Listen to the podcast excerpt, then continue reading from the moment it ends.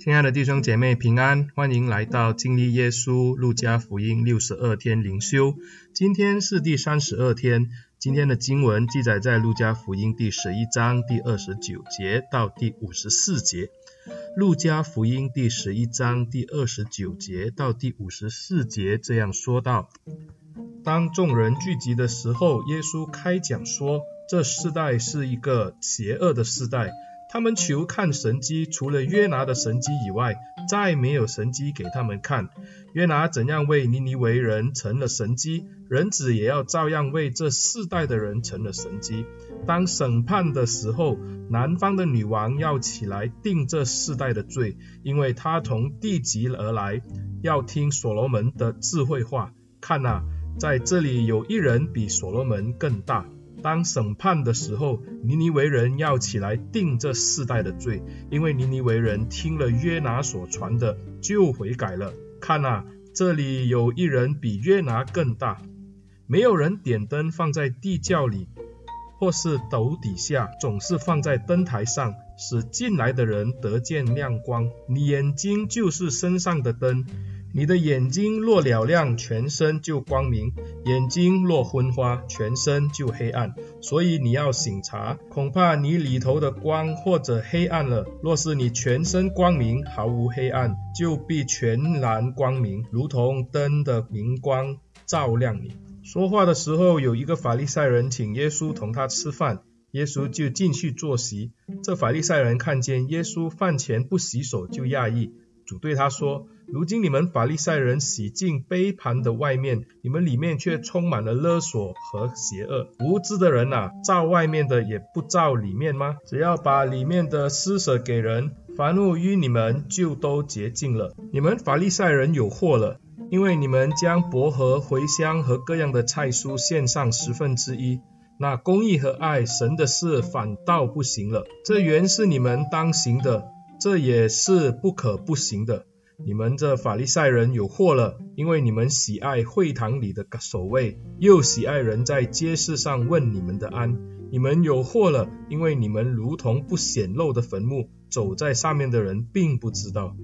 律法师中有一个回答耶稣说：“夫子，你这样说也把我们糟蹋了。”耶稣说：“你们律法师也有祸了。”因为你们把难担的担子放在人身上，自己一根指头也不肯动。你们有祸了，因为你们修造先知的坟墓，那先知是你们的祖宗所杀的，可见你们祖宗所做的事，你们又证明又喜欢，因为他们杀了先知，你们修造先知的坟墓，所以神用智慧曾说：我要差遣先知和使徒到他们那里去。有的他们要杀害，有的他们要逼迫，使创世以来所流众先知的血的罪，都要问这世代的人身上，就是从亚伯的血起，直到被杀在坛和殿中的撒迦利亚的血为止。我实在告诉你们，这都要问在这世代的人身上。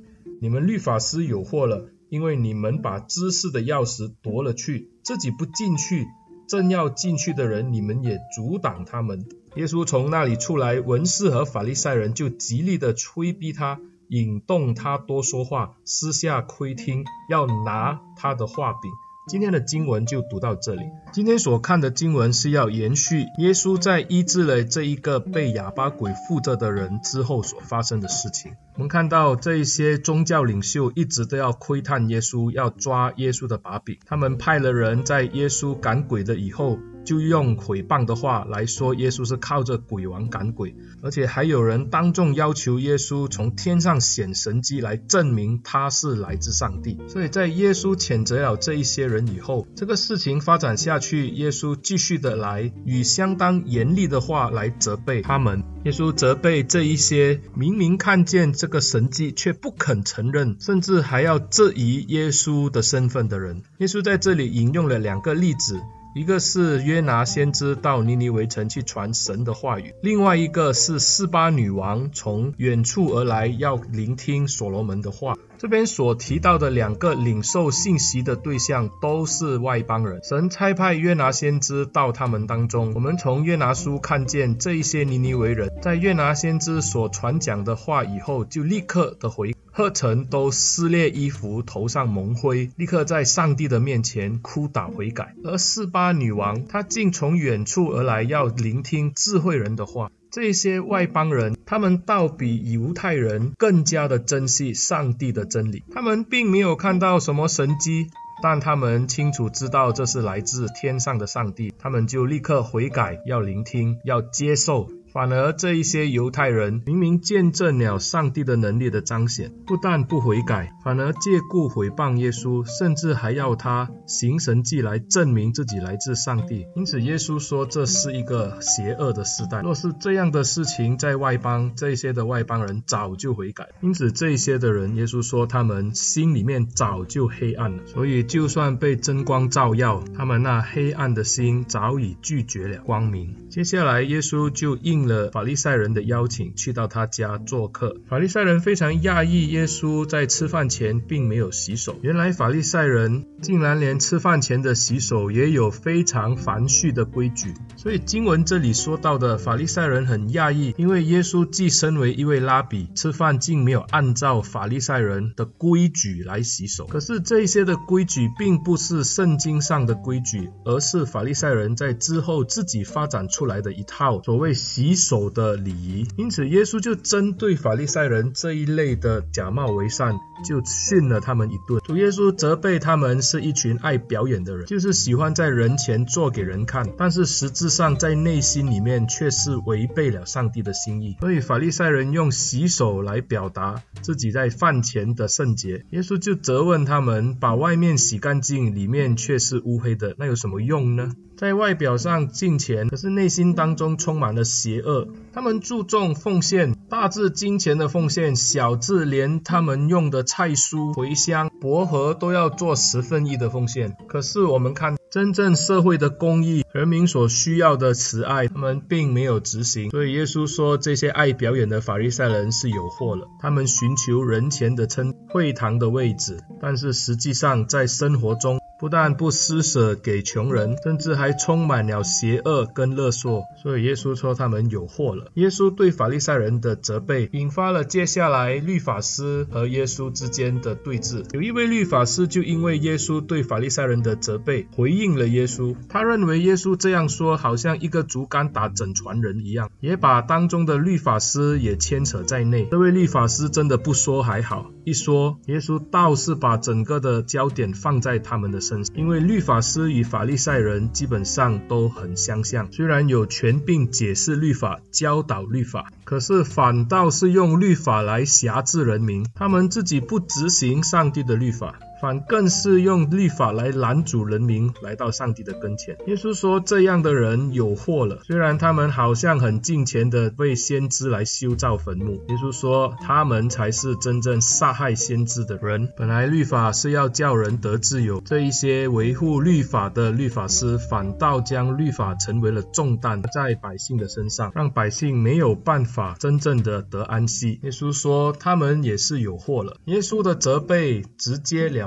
也因着耶稣这些严厉的话语。把他们在黑暗中的恶行显露出来，他们对耶稣恨之入，所以就故意要引耶稣说更多的话，以好抓他的话柄。所以耶稣在这一餐的饭局为自己树立了好多的敌人。因此在这里我们可以理解，当真光临到黑暗中，不是每一个人都能接受光，甚至有人会因着光的来到，他们反倒是要逼迫这个光。因此耶稣说，这世代的确是一个。邪恶的世代，因为他们不爱真理，他们也不爱真光，他们尝试用宗教成为他们的外表，企图去隐瞒他们在内心当中的污秽和邪恶。耶稣说，不幸的世代邪恶。耶稣更说，这些假冒为善的宗教领袖有祸。亲爱的弟兄姐妹，今天我们就要来省察我们自己的信仰，我们是否只有外表的敬虔？遵行礼仪，就算饱读经书，却没有真正在生活中把信仰的真谛执行出来。不但没有悔改的生命，还企图用这一些繁重的礼文和外表的礼仪来帮自己脱罪，还以为自己是遵行上帝的心意。我们真的要小心。耶稣在二十八节就说明了，我们要听到，我们也要行道，这样的人才是有福的人。